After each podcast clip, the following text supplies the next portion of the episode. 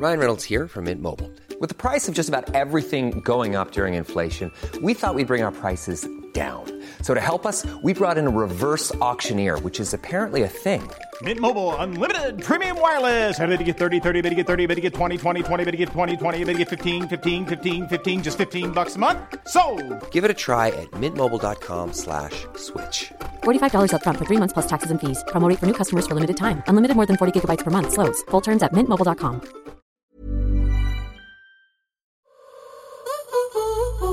Simone de Beauvoir écrivait On ne naît pas femme, on le devient. Elles sont influentes, puissantes, passionnées ou encore ambitieuses. Leur réussite, elles ne la doivent qu'à elles-mêmes. Mes invités se livrent sur leurs choix, leurs succès, les obstacles aussi parfois. Leur point commun, elles ont toutes un parcours inspirant. À travers leurs histoires, c'est une voix pour les générations futures. Je suis Florence Grisi. Bienvenue dans Femmes d'avenir. Je ne vous cacherai pas, madame, que ce n'est pas parce que vous êtes une femme que vous êtes ici aujourd'hui. C'est parce que vous êtes un grand écrivain.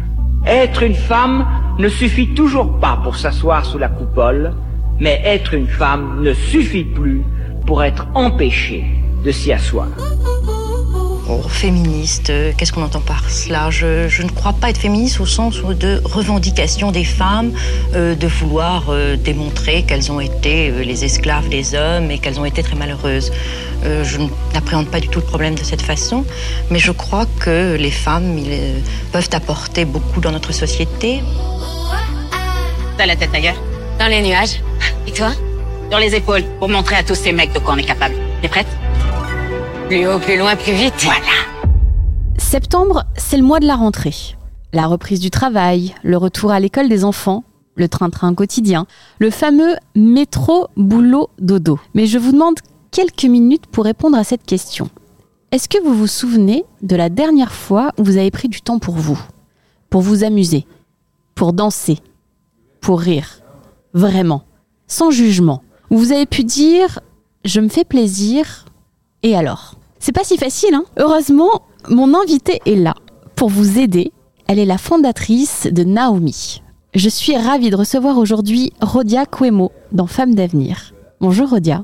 Salut Flo, ça va? Oui, je suis ravie que tu sois là avec nous aujourd'hui pour parler de quelque chose qui me tient à cœur, justement, s'amuser. On débute toujours ce podcast par une citation que mon invité affectionne. Tu en as choisi une de Jay Shetty. Dans une interview, tu ne peux pas être ce que tu ne vois pas. Expose-toi davantage à des modèles ou expériences qui vont ouvrir tes perspectives d'avenir et idées. Et une autre, encore, de lui. On vit dans la perception de la perception de nous-mêmes et en ce sens, nous perdons qui nous sommes. De belles citations. Alors pourquoi ces choix? Alors le premier, euh, il était vraiment sur le côté où euh, quand on est trop influencé par des personnes qui vont nous tirer vers le bas, et ben du coup on, aura tendance à imiter ce comportement-là. Alors que quand on s'entoure de personnes bienveillantes, des personnes qui nous veulent du bien, des personnes qui sont là aussi, qui euh, respirent la joie de vivre, et ben généralement l'énergie circule également de ce côté-là. Donc euh, quand on est dans des situations où on va pas très bien, la, la meilleure solution c'est plutôt de se rapprocher des personnes qui justement euh, rayonnent et pour justement prendre cette énergie et l'avoir pour nous. Et la deuxième citation, euh, c'est celle qui me marque le plus parce que on- je trouve qu'on vit dans une société où euh, cet effet miroir peut être assez euh, flagrant. C'est-à-dire qu'on on a des exemples où euh, on a qui nous sommes, nous avons les injonctions, nous avons ce que les gens pensent de nous, nous avons ce que nous pensons que les gens pensent de nous aussi. Et ce dernier point est assez crucial parce que généralement, on pense que les gens pensent quelque chose de nous, mais qui est complètement faux. Euh, je peux te donner un exemple Oui, bien sûr, vas-y, donne-moi un exemple. alors j'ai eu, euh, je parlais avec une abonnée la dernière fois et elle me demandait ma routine de la journée. Et je lui disais, bah écoute, euh, moi le matin, euh, je travaille, euh, je me réveille à 5 heures du matin, euh, je fais mon sport, euh, j'écoute un podcast, je programme ma journée et ensuite euh, toute la journée c'est boulot, boulot, boulot, boulot. Et ensuite j'ai les enfants et ensuite le soir c'est avec chérie. Et elle me dit, ben tu fais autre chose que Naomi? Je lui dis, ben non, euh, Naomi ça me prend déjà énormément de temps et tout. Elle me dit c'est bizarre parce que généralement quand les gens disent boulot, boulot, boulot, et eh ben euh, c'est parce qu'ils font quelque chose dont ils ne sont pas passionnés. C'est un boulot, un truc alimentaire. C'est ça, c'est alimentaire, oui, voilà, t'as pas le choix. exactement. Et euh, toi, pourtant, tu as utilisé ce mot-là. Et je lui dis, mais en fait, euh, c'est parce que euh, les gens m'ont dit que c'était peut-être pas un boulot, tu sais, euh, Instagram, influenceuse, machin, cette injonction-là ou cette a priori-là. Et donc c'est pour ça que maintenant, je me sens obligée de me justifier par rapport à ça. Et elle me dit, oui, mais tu sais, il y a cet effet miroir. euh, des fois, on projette nos incertitudes sur les autres alors qu'elles sont pas là. Et j'ai réfléchi et je me dis, mais en fait, c'est vrai. Personne ne m'a jamais rien dit par rapport à mon éthique de travail, par rapport au fait que ce que je faisais n'était pas du boulot. Pourtant, je me suis sentie obligée de me justifier. Et cet exemple-là, il est tellement parlant pour plein d'autres situations où on a l'impression que les gens vont penser ça de nous. Et du coup, on se bloque pour faire des choses alors que pas du tout. Il suffit juste de les faire. C'est pas mal comme, euh, comme message et comme explication déjà pour cette première partie du podcast. Alors moi j'ai envie, euh, bah forcément hein, dans, dans Femmes d'avenir on commence toujours par euh, revenir au tout tout début de l'histoire. Et alors forcément je te demande, Rodia, quelle petite fille étais-tu? Alors moi, petite fille, j'étais très sage. J'étais très très sage. J'ai été euh, tout de suite bercée dans un univers où euh, tout était possible, où je pouvais être euh, la reine du pétrole, où je pouvais être exactement ce que je voulais. J'ai eu des parents qui m'ont éduqué le sens des responsabilités assez tôt. Je suis l'aînée d'une fratrie de quatre enfants. J'ai été bercée également dans tout ce qui est compétition sportive, etc.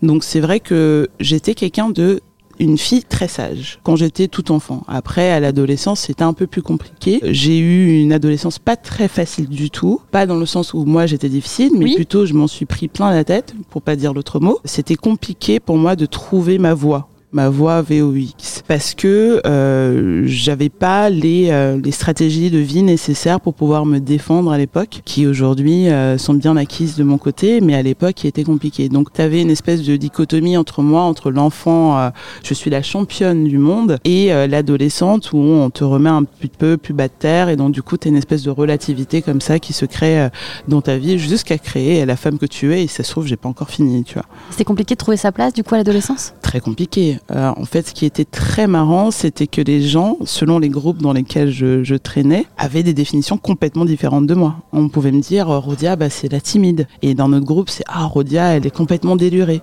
Et dans un autre groupe, c'est, euh, ah, bah, Rodia, bah, je trouve qu'elle est très philosophe. Et en fait, euh, c'était trop compliqué. C'était un caméléon. Qui je suis, quoi.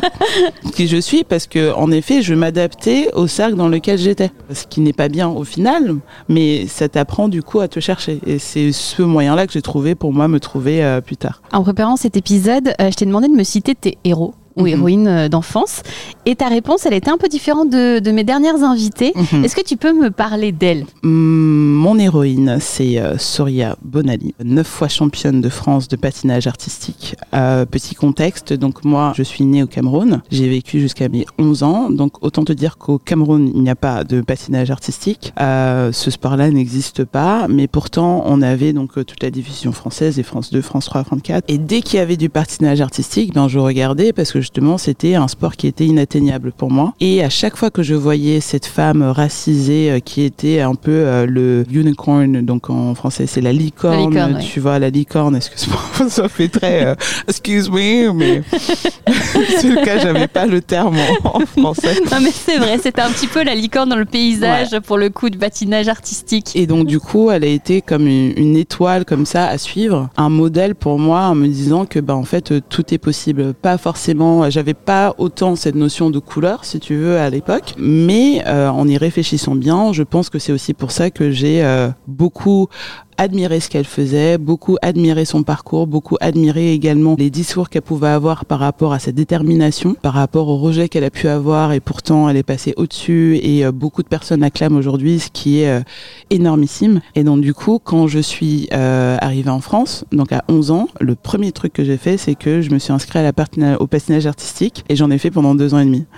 Parce que Euh, justement, j'allais te demander quelles ouais. étaient tes passions enfants. Bah forcément, hein, le patinage Voilà. artistique. patinage artistique, euh, c'est Que tu as pratiqué pendant combien d'années tu deux m'as ans dit et demi. Deux ans et demi. deux ans et demi. Euh, juste après, j'ai fait de la danse, de la danse à haut niveau, des championnats de France, etc. Je faisais 15 heures de danse par semaine, que j'ai fait du coup de mes 13-14 ans à euh, mes 21 ans, en gros. Euh, en passant euh, par euh, plein de compétitions, plein d'expériences qui étaient juste folles, des groupes qui étaient vraiment une famille pour moi. Et tu vois, c'était cette famille-là qui pouvait dire, par exemple, que Rodia, elle est délurée.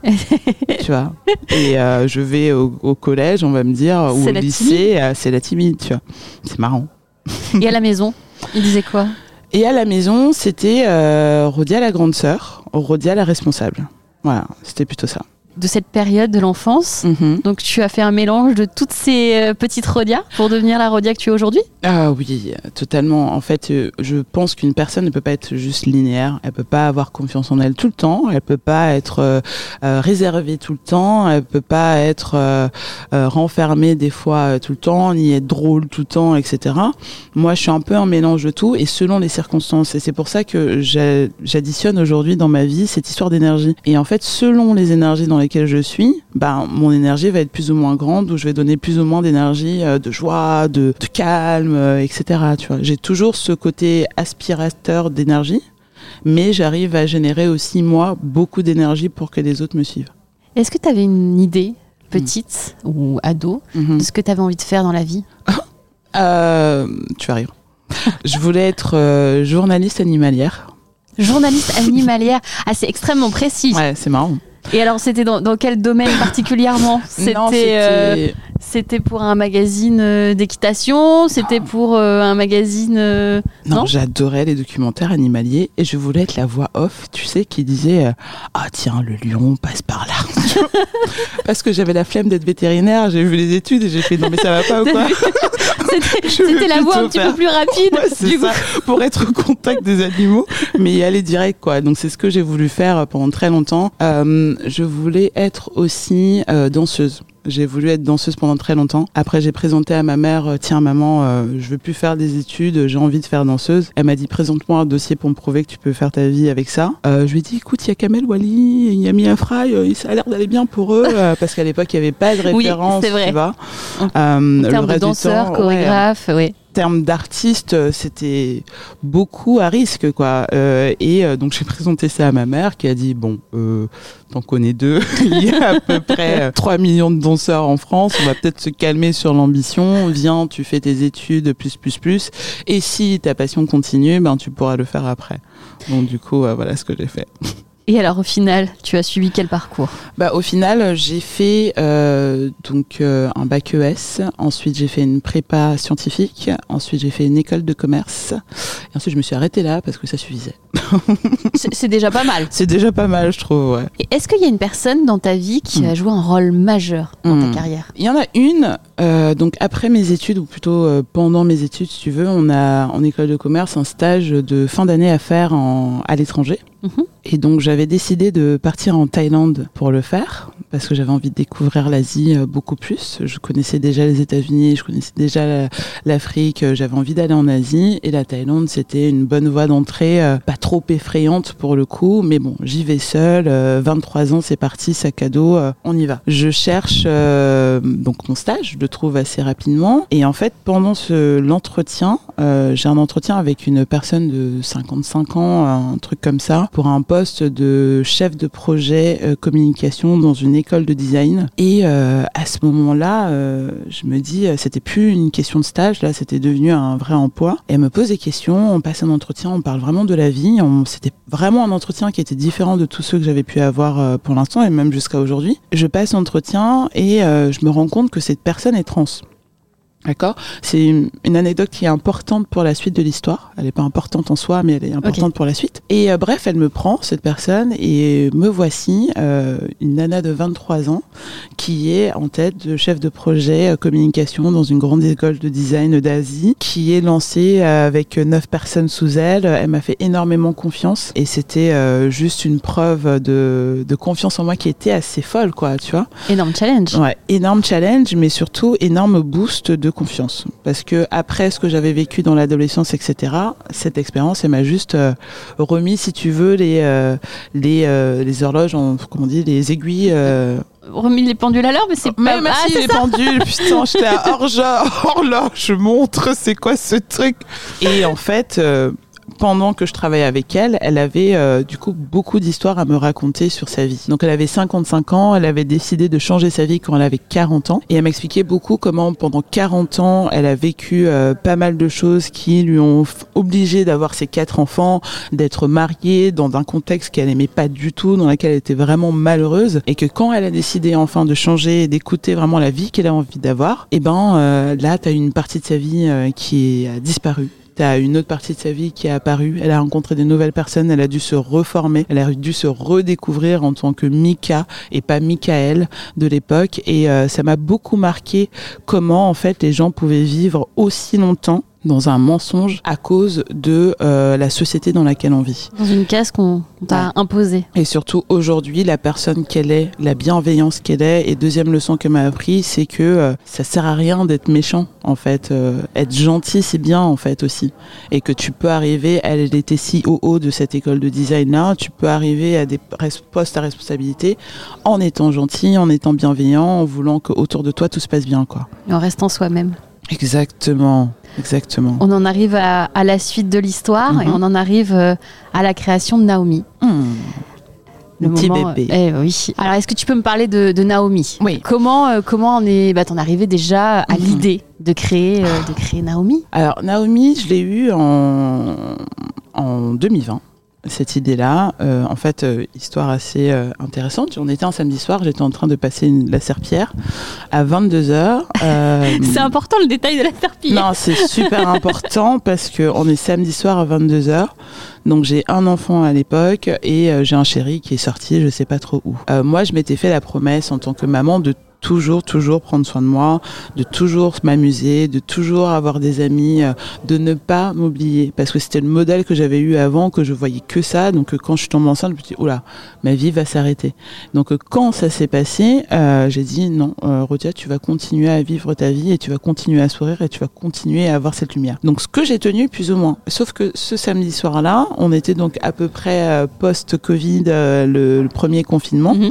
mais on pouvait ressortir. J'avais vu des amis, enfin bref. Et donc je suis en train de passer cette fameuse serpillière, euh, en train de nettoyer une tâche que seul moi ai vue, bien évidemment, qui est là depuis 4 jours, mais qui a que moi qui remarque, n'est-ce pas? Et je me dis, mais qu'est-ce que tu fais en fait? Qu'est-ce que tu es en train de faire là? Euh, C'est pas ça la vie que tu veux. Tu as envie euh, d'autre chose, même si c'était anecdotique, j'avais rien d'autre de prévu, tu vois. Mais c'était le signe du, oula, t'as pas les bonnes priorités. C'était vraiment l'allégorie de ça. je me suis arrêtée et je me suis dit, il faut que tu prennes ta vie en main. C'était une période aussi où je sentais que même niveau de mon corps, euh, ça allait pas du tout. Euh, je faisais plus du tout de sport, alors que comme je t'expliquais, j'en faisais 15 à l'époque, 15 heures par semaine. Euh, j'étais plus du tout animée par tout ce qui était bien prendre soin de soi. Quoi, je m'étais complètement oubliée dans cette période-là. Et du coup, je me suis mise à rechercher qu'est-ce qui m'animait vraiment, qu'est-ce que j'aimais faire. Je me suis dit tiens, tu peux commencer à faire du sport, par exemple. Sauf que j'ai commencé à écrire tout ce que je faisais. J'ai commencé à faire mon agenda, qu'est-ce que je faisais tous les jours, etc. Je me suis rendu compte que de 5h30 ou on va dire 6h à 22h, ah ben en fait, il euh, n'y a que des responsabilités. Je n'ai que ça. J'ai que ça, que ce soit les enfants, le boulot, euh, le chéri, même si on veut. Tout ça, c'est euh, pour faire en sorte de bien faire tourner la machine. Si je voulais dégager du temps pour faire du sport, ce serait compliqué. D'autant plus que moi à l'époque, je voulais plus aller à la salle de sport. J'avais pas envie de courir sur ce sur un tapis, ce fameux tapis, ce méchant de l'horreur. qui tout tout tout tout tout tout. T'es là, tu cours, tu sais pas où, mais t'y vas, tu vois. J'avais pas non plus envie d'aller dans un cours de hit, tu vois. Alors qu'à l'époque, j'adorais ça, souffrir pendant une heure, waouh, extraordinaire, tu vois. Mais sauf que là, j'étais plus du tout dans cette ambiance de me dire, je vais dégager du temps pour souffrir, tu vois. Je, pas du tout envie. Du coup, je me suis dit, qu'est-ce que j'aime faire? Donc la danse. Je vais prendre un cours de danse. Je regarde le cours de danse, sauf que voilà, ma problématique, c'est que tous les jours à 19h ou le mardi à 19h, il fallait absolument que je sois à, cet endroit précis. cet endroit-là. Et dans ma vie, euh, ça marche pas ça marche pas du tout.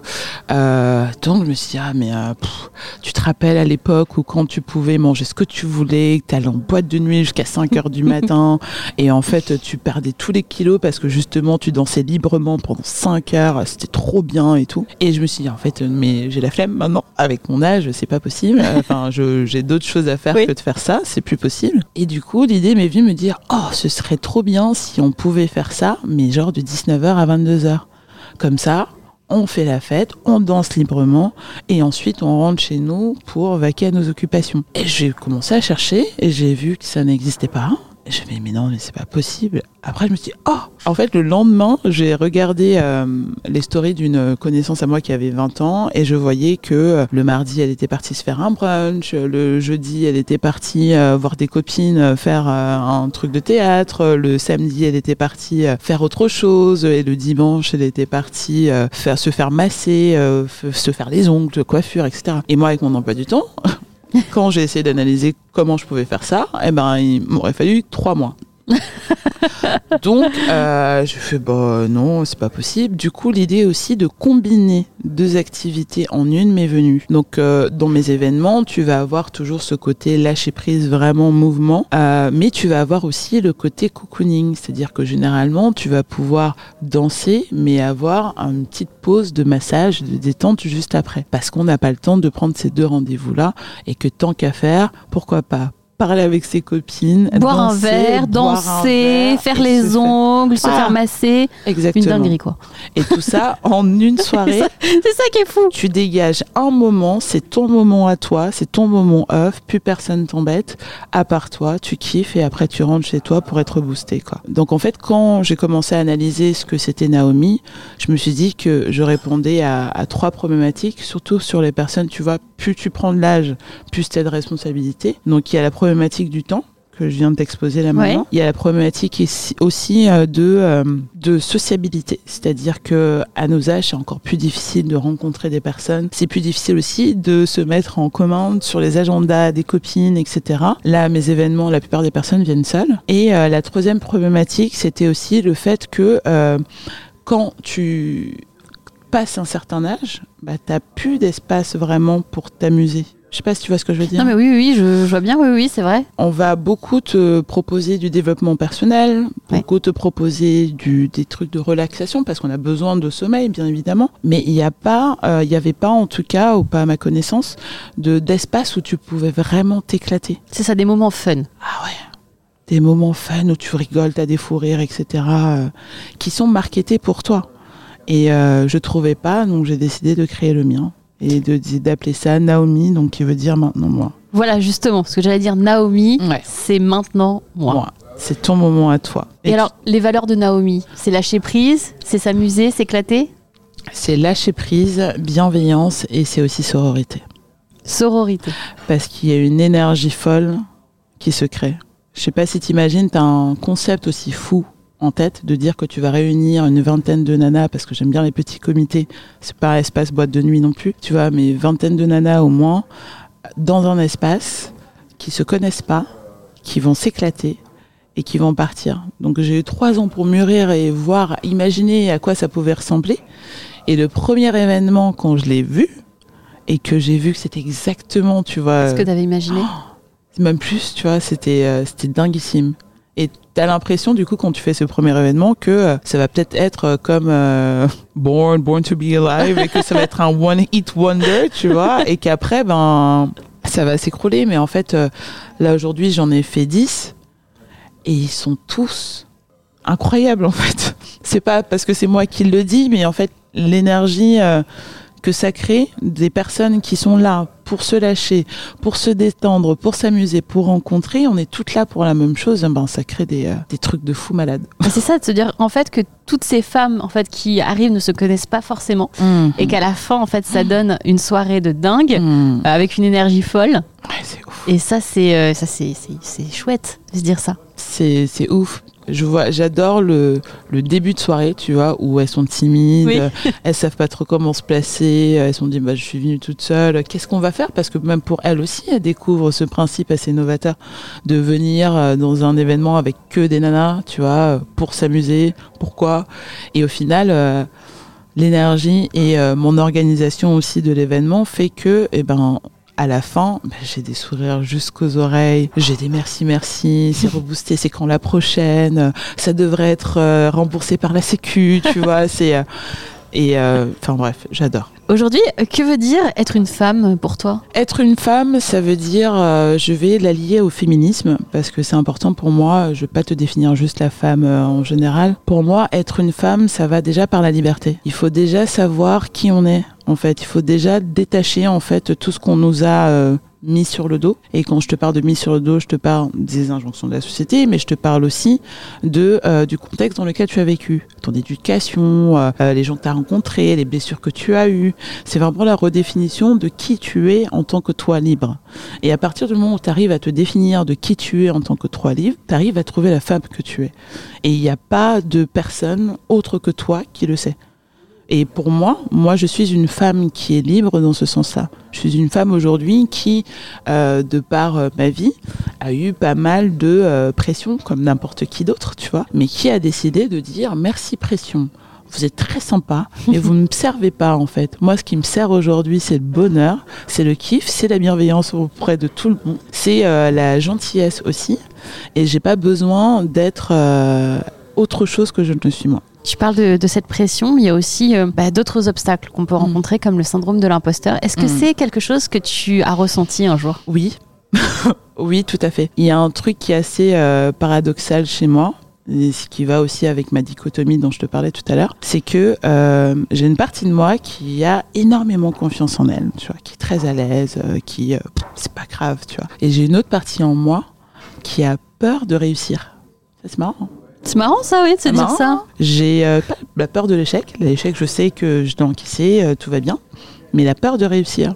Et euh, en travaillant sur moi et en faisant du développement personnel et en, ayant voir, en allant voir aussi euh, des professionnels, je me suis rendu compte que ça venait aussi de mon enfance, tu vois. Et du fait que ma vie m'a euh, apporté beaucoup d'échecs. J'ai été commerciale, tu vois, euh, ma vie d'avant Naomi. Et en étant commerciale, ben, t'as 90% d'échecs. Dans t'as 90% de non, euh, c'est pas possible, et t'as euh, 10% de réussite si t'as de la chance. Donc tu savais gérer l'échec, mais Voilà. pas gérer la réussite. Exactement. Donc aujourd'hui, quand j'ai des compliments, je sais pas encore comment les prendre, tu vois. Je travaille sur moi pour les prendre avec euh, avec la bienveillance qu'elle euh, qu'elle euh, qu'elle veut avoir tu- sur moi. Mais pour l'instant, euh, j'ai encore en, en moi ce, ce syndrome de me dire euh, mais pourquoi est-ce qu'elle me dit ça, tu vois euh, Est-ce que c'était aussi bien? C'est pas c'est pas possible, tu vois. Et aujourd'hui, euh, quand tu vis avec euh, ce que je vis, moi aujourd'hui, je ce que je fais, c'est que je développe des armes pour pouvoir caresser cette partie de moi en lui disant T'inquiète pas, tout va bien, elle te fait un compliment. Ça ne veut pas dire que tu vas réussir, parce que c'est ma peur à moi, tu vois. Ça veut juste dire que euh, tu as bien fait ton travail aujourd'hui. Et l'autre partie de moi qui est plutôt confiante, elle, bizarrement, elle se tait, tu vois, à ce moment-là. Elle n'est pas ni fière, ni... euh, c'est plutôt cette partie de me dire, est-ce que je suis vraiment à ma place qui continue à lutter aujourd'hui? Mais je, l'aime très très fort, hein, cette partie en moi, et je sais que aujourd'hui, j'évite de me comparer aux autres. C'était aussi ça ta question par rapport au syndrome de Ouais. l'imposteur. C'est plutôt moi et ma bataille à moi. En préparant euh, notre rencontre, tu m'as avoué que tu, il y avait plusieurs causes qui te tenaient à cœur, Mhm. euh, dont la cause du féminisme. hein, tu en as parlé un petit peu tout à l'heure. Tu souhaites notamment rétablir à ton niveau Mhm. l'égalité de pression sociale. Est-ce que tu peux nous en dire un petit peu plus? Ça, c'est intéressant aussi. Oh là là là là. Je commence par quoi? En fait, je commence par quoi? Parce que Est-ce que tu penses déjà que c'est réalisable? Aujourd'hui, je pense que je ne peux pas changer le monde. Ce que je pense, c'est que je peux permettre des moments où il n'y en ait pas. C'est ces fameux moments off, ces soirées, ces week-ends. Je pense par contre que euh, les hommes ont des pressions, on va pas leur enlever, les femmes en ont aussi, mais que les nôtres sont liées à euh, une injustice ou en tout cas une organisation qui est faite depuis très longtemps. Oui. Une organisation qui fait que la femme euh, doit s'occuper euh, de la popote et le mec doit s'occuper de la Du bricolage, de, oui, de l'argent. oui. et de la tu vois. Euh, sauf qu'aujourd'hui, bien évidemment, les rôles sont euh, complètement différents. Et euh, le truc, c'est qu'on on garde toujours cette, ce truc qui est ancré en nous. Et quand je dis nous, je parle femme et homme pour le coup, tu vois. Je parle de moi, je parle potentiellement de toi, qui va repérer des choses. Et c'est au fur et à mesure des conversations que je me rends compte de plein de choses. Tu vois, j'écoutais Noémie Delattre la dernière fois et elle parlait de des mots qui sont pas au féminin. Oui, on l'a. Bah, du coup, je l'ai reçu la saison dernière et justement, il y avait certains, certains mots qu'on ne retrouve pas et notamment sur Word. Quand tu tapes sur Word, alors c'était euh, metteuse en scène Mm. euh, et actrice. Et actrice, c'était autruche, je le sens, euh, enfin, qui, qui ressortait. Et donc, c'était. euh, et à chaque fois, elle se disait, mais c'est pas possible en fait de se dire que. euh, et c'était pareil pour, euh, pour metteuse en scène, c'était menteuse qui ressortait. C'est Ah, ça, ça qu'il faut se le dire. vainqueur qu'elle avait Ah bah oui, mis et le vainqueuse. Ah bah oui, oui. J'ai essayé de le taper, euh, je peux dire qu'il m'a dit non vainqueur, j'ai dit non vainqueuse. je cherche vainqueuse en fait. Et c'est euh, voilà en échangeant comme ça, tu vois, comme même moi à mon, à mon petit niveau qui partage ce genre de, de pression sociale euh, de manière très euh, régulière sur sur mes comptes. Je pense que c'est comme ça qu'on apprend même nous les femmes, tu vois. Je pense que les hommes ont un grand travail à faire, mais je pense que nous aussi tous les jours il faut se rendre compte des pressions qu'on se met qui sont inutiles et c'est comme ça qu'on va aller vers une égalité aussi, tu vois renseignez-vous. Voilà, il faut se renseigner, il faut être intéressé par ah bah tiens, ah je pensais que ça c'était acquis. En fait non, c'est pas si acquis que ça. Viens, je réfléchis. Est-ce que c'est juste? Est-ce que c'est équitable pour moi si euh, on me met dans cette situation? Non. Donc du coup, j'ouvre ma bouche, ma grande gueule et je dis non, stop. Je veux autre chose pour moi. J'aimerais faire écouter un extrait d'un réel que tu as posté sur le compte de Naomi. Ok. Danse, ma fille. La vie est quelque chose quand même. Pour l'instant, tout va bien. Tu vis le moment comme tu le sens. Tu profites de la vie sans te poser des questions, sans te préoccuper des autres, des calories, du bout, des mecs. Mais bientôt, la vie va rattraper tout ça. Elle va te juger sur ce que tu fais, ou plutôt ce que tu fais pas. Elle risque de te faire oublier ces moments de bonheur pourtant si simples. Parce que tu vas devenir une femme, peut-être une maman. Mais quelle femme seras-tu Ce sera à toi de décider. En attendant, ma fille, danse. Rien ne t'arrête. Si tu devais euh, transmettre un message aux jeunes filles et aux femmes qui, euh, qui nous écoutent, lequel serait-il? Danse Rien ne t'arrête? Ouais. Ce serait celui-là et ce serait euh, la vie va être dure, la vie va pas être facile avec toi. Essaie de garder cette âme innocent et euh, bienveillant le plus longtemps possible. Parce que tu auras plein de barrières, tu auras plein de personnes qui vont essayer de te dire quoi faire, mais euh, quoi faire dans le sens de qui n'a aucun sens. Ne les écoute pas, reste-toi quoi. Reste-toi vraiment parce que c'est trop dur. C'est très très dur de grandir. on arrive, on arrive à la fin et Ouais. alors moi j'ai envie de savoir à la petite Rodia, Ouais. euh, si tu pouvais parler à la petite fille que tu étais, qu'est-ce que Ouais. tu lui dirais aujourd'hui? Je lui dirais, t'inquiète pas, tu vas te trouver. N'essaie pas de te changer parce que les autres sont d'une certaine manière, même si c'est dur, même si tu veux t'adapter, etc. Dans tous les cas, il y a que ceux qui t'aiment vraiment qui vont rester avec toi. Merci Rodia. De rien. Si ce podcast vous plaît et que vous souhaitez le soutenir, vous pouvez vous abonner sur n'importe quelle plateforme et laisser 5 étoiles et un commentaire. Et vous, si vous pouviez parler à la petite fille que vous étiez, que lui diriez-vous? We're powerful. We are.